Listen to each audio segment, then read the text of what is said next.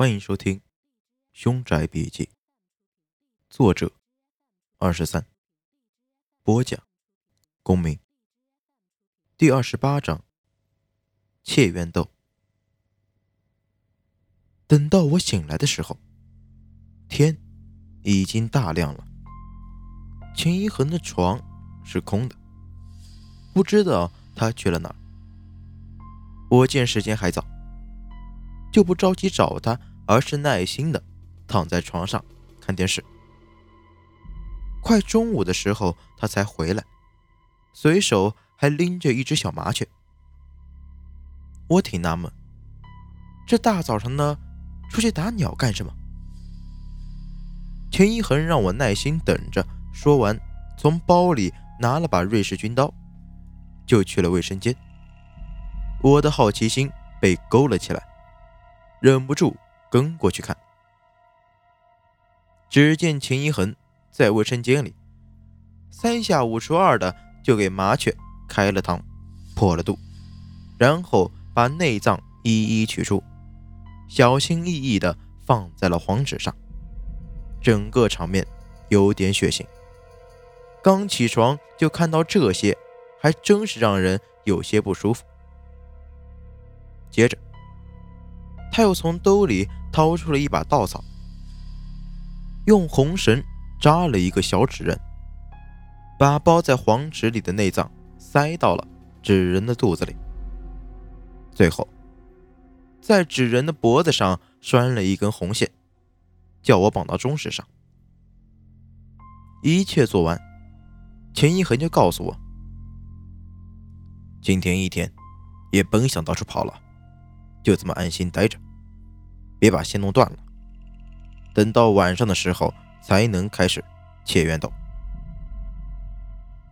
我只好把纸人小心翼翼地放在了床头柜上，然后躺在床上，保持着一个类似于输液的姿势。虽然这个姿势并不辛苦，可是长久下来，胳膊还是有些发麻。尤其是在吃饭的时候，因为被绑的是右手的中指，所以用筷子也极其不方便。不过幸好有秦一恒在，也能搭把手帮帮我，倒也没有太大的影响。就这样，终于挨到了天黑。秦一恒见时辰差不多了，就把房间的灯关了，让我起身。站到月光照不到的地方，把纸人放在了月光底下，接着掏出了一张黄纸，写了我的名字，又叫我扎破了指头，滴了几滴血在上面，然后燃了黄纸，瞬间纸就被烧成了灰烬。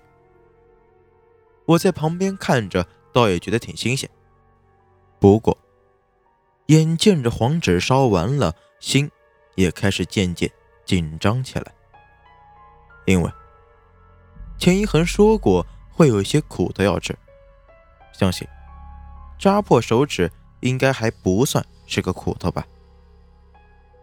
起初并没有什么异常，我见钱一恒一直盯着那个纸人，可是慢慢的，也不知道是不是我眼花了，我看见那个纸人似乎。微微的动了这么一下，秦一恒的脸色看起来也很紧张。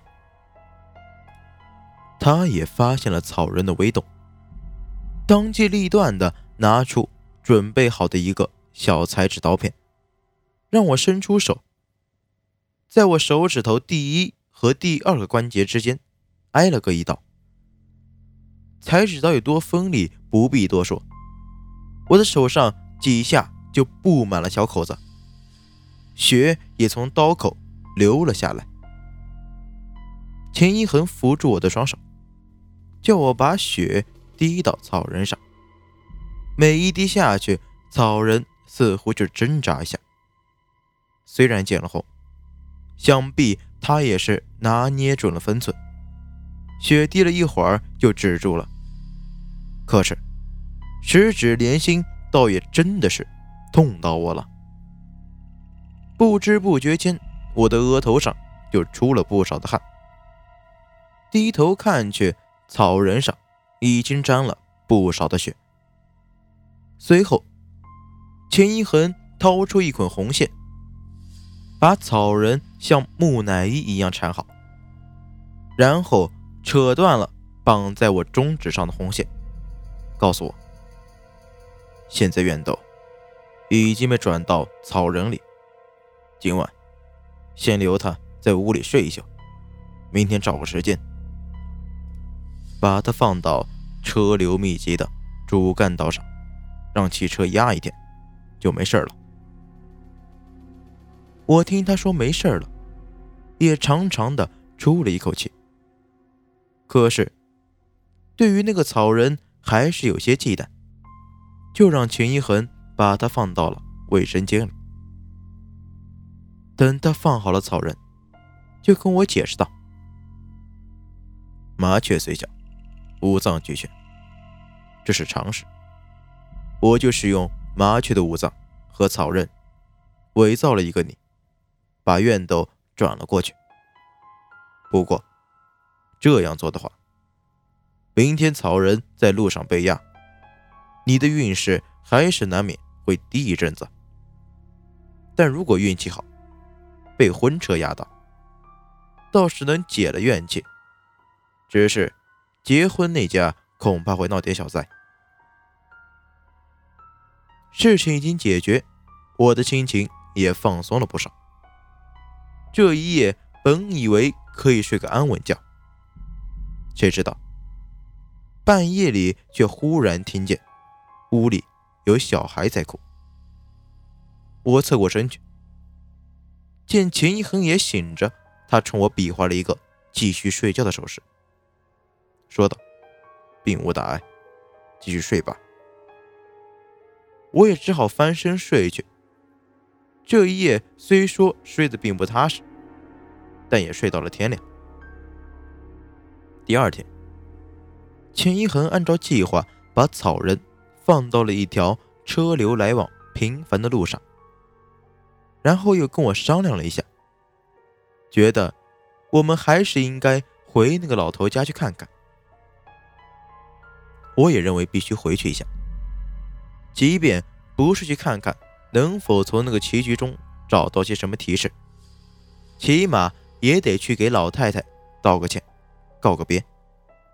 何况我心里还是觉得这个宅子可以买下，因为现在老头的魂魄已经不在了，这笔生意还是很划算的。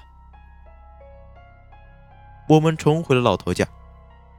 老太太并没有因为那天的打扰而责怪，依旧是笑脸相迎。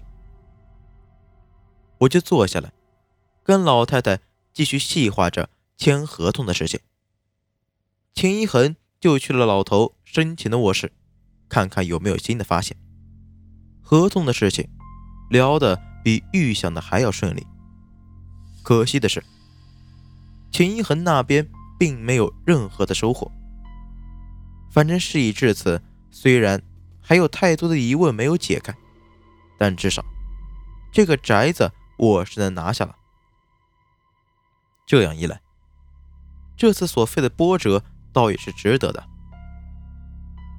钱一恒似乎有些不甘心，不过现在看来也是只能打道回府了。于是，我们又停了一日，待到跟老太太。签完了合同，我们才起身返程。回去的火车上，我才问起刘瘸子的事情。因为如果秦一恒给我的地址没错，而我又按照正确的地址找到了一个假冒的刘瘸子的话，这其中必有很大的问题。秦一恒说：“我其实……”早就考虑到了这一点，所以等我们回去后，我会去找一下刘瘸子。可是现在看来，找到他的机会似乎微乎其微。如果往不好的方面讲，刘瘸子很可能已经出事了。对于一个人的生死，坦白讲，我跟鬼神打了这么久的交道，其实已经能看淡很多了。但对于活人之间的你而我诈，我还是不能太适应。我长出了一口气，准备去厕所抽根烟。可刚进了厕所，烟就吸了一口，兜里的手机就响了，是来了一个短信。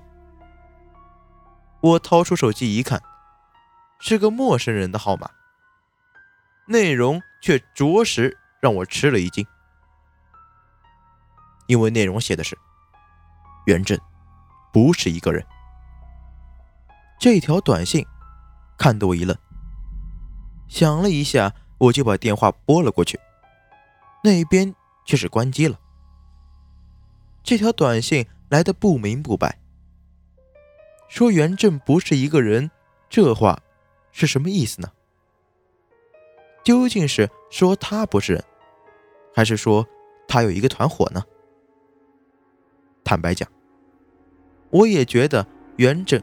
应该是有一个团队的，不过跟他合作这么久，我也没有去了解过。毕竟，我们只是合作关系，利益才是我们之间的纽带。至于他给我找到的那些宅子的消息来源到底是怎样得到的，其实与我们并无关系。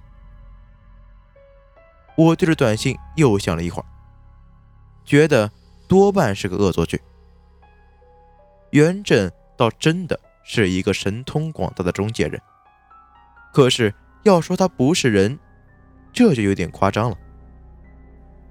可是，还没等我踏出厕所门，又来了一条短信，依旧是那个号，内容是：你不相信，我证明给你看，这个宅子里面有你想要的答案。钥匙就在露台的花盆里。短信的末尾是一个地址，宅子所在的城市是一个直辖市，不过距离我所在的地方却远得很。这个短信让我更好奇了，我就把电话拨过去，那边却依旧是关机。两次下来，我倒是明白了。对方多半是呼叫转移到一个关机的号码上，于是，我试探性的给对方回了一个短信：“你是谁？”然而，短信却再也没有来过。回到座位上，我心里还想着这件事情，想了一下，觉得还是应该告诉秦一恒。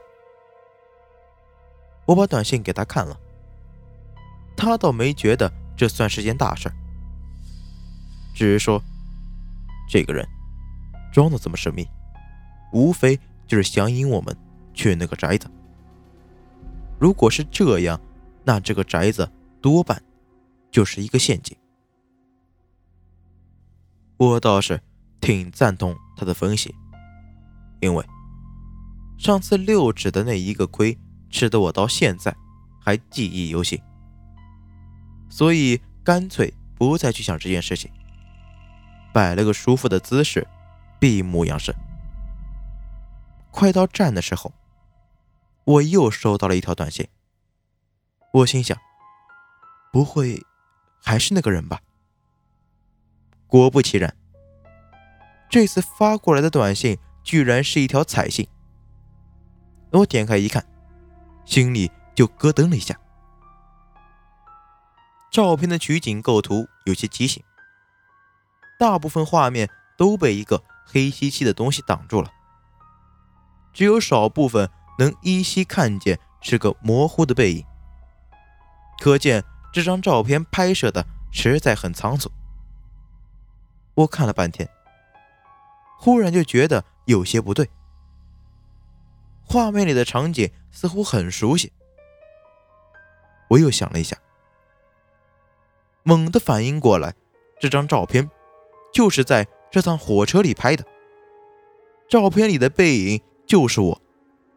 这个人就在这趟。我。立刻站起身，来回张望。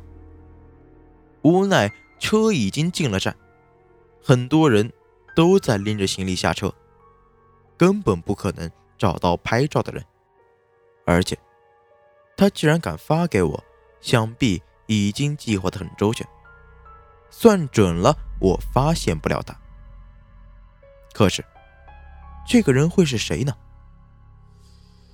估计秦一恒也是看我神色反常，就问我是怎么回事。我把照片给他看，没想到他的表情却忽然凝固了，而后跟我说：“这个宅子，我们务必要去一趟。”可是我细问起原因，他却不愿多说，只是告诉我，这次很可能就是明知山有虎，偏向虎山行，希望你能做好心理准备。